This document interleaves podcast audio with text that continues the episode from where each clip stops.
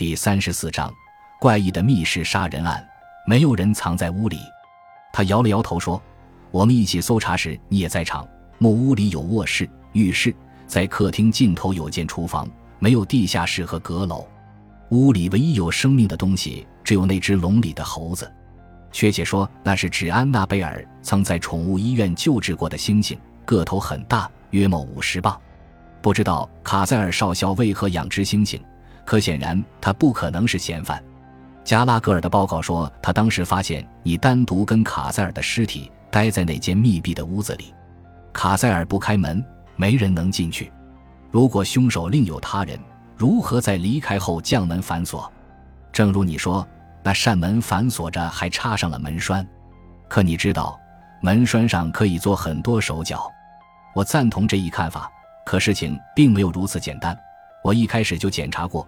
门栓需要转动一下旋钮才能锁住，用绳子扣住，然后在绳子末端绑上一小块冰，根本办不到这一点。况且门还同时被钥匙上了锁。不过我相信安德斯与卡塞尔都有钥匙。那窗户呢？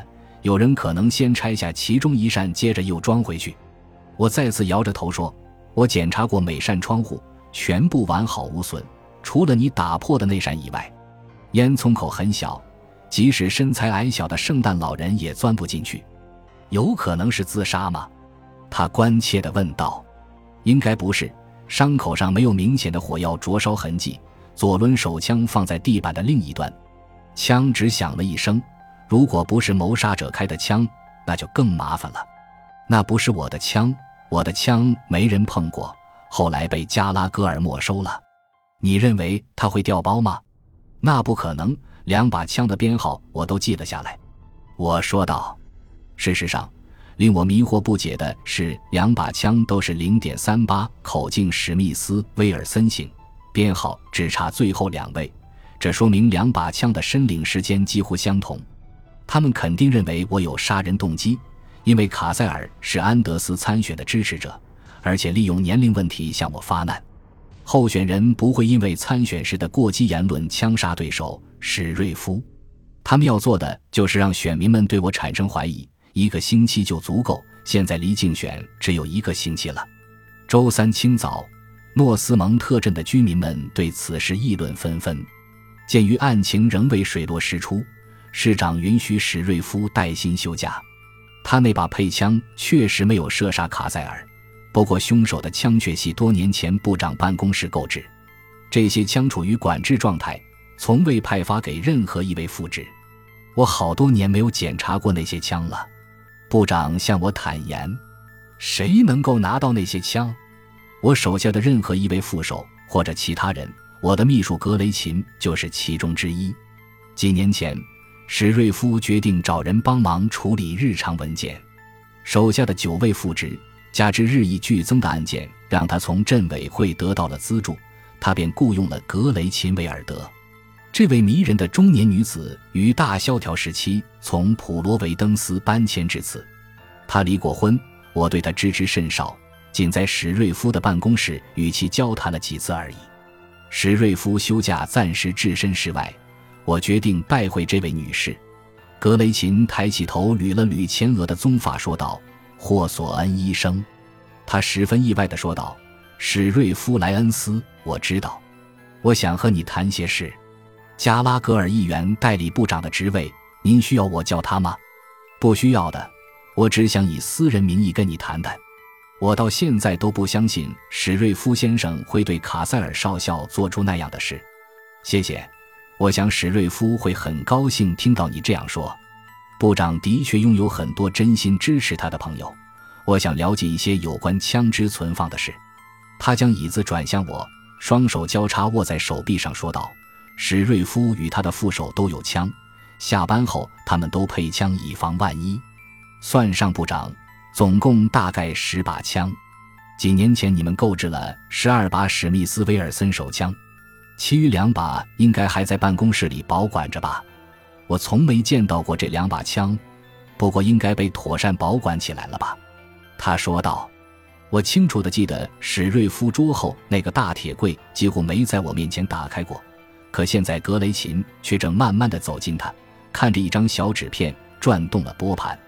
就是这个了，他朝我说道。只听铁柜在罗盘转动了几下后，发出一声沉闷的金属声，门开了。他拉出一个抽屉，拿出一把包在油布里的左轮手枪，这是其中的一把，另外一把应该不在这儿。很显然，这是用来枪杀卡塞尔少校的凶器。我对他说：“如果其他人知道密码就放在你办公桌里，那似乎每个人都能拿到这把枪，除了史瑞夫之外，没有其他人知道。”但任何一位副手都有可能碰巧得到，或是你打开柜门时正好经过。我非常小心。你认识卡塞尔少校吗？我总是看见他与雷安德斯在一起，不过我不认识他。电话铃声响起，我心里盘算着没有什么疑问，便匆匆告辞了。周三午后，雷安德斯正在伯曼饲料库的停车场前发表竞选演说。他妻子与他一道分发着与加拉戈尔一样的传单。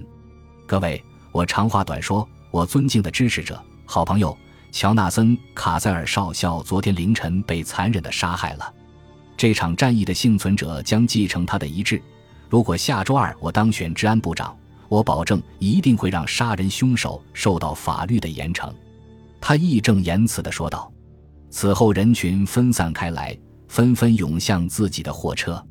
我追上安德斯，询问是否可以和他单独谈几分钟。你在帮史瑞夫脱罪？他满脸堆笑地问道。这次你帮了他，萨姆。其他人不可能枪杀卡塞尔，别人没有杀人动机。洛伯·加拉格尔就在现场，不是吗？整件事似乎都是早有预谋。加拉格尔星期一晚上正在巡逻，接线员告诉他有人打电话求救后，就赶去小木屋了。他到那时，史瑞夫的车已经停在屋前，窗户也被打破了。你认识卡塞尔少校多久了？他为什么住在这个小镇上？在哈特福德的慈善筹款会上，我遇见了他。交谈片刻后，我告诉他，竞选治安部长时需要一个人上下打点。那应该是去年的事。我决定参选时，珍妮建议我联系他。这个人跟珍妮的父亲做了很久的生意，而且交际面很广。珍妮从朋友那边走了过来，说道：“萨姆医生，我可不希望你来这儿帮史瑞夫脱罪，他的行为真可怕。事情还在调查中，珍妮，可别告诉我那是自卫。屋里一点搏斗的痕迹都没有。你去过那屋子了？”我问。我得去把马克思领回来，他还被关在笼子里。屋里的尸体和枪都已经被移走了，一切正常，除了那扇被打破的窗。案发时，星星怎么会在那儿？夏天时，我整修粉刷那屋子，准备迎接卡塞尔少校。当时马克思陪着我。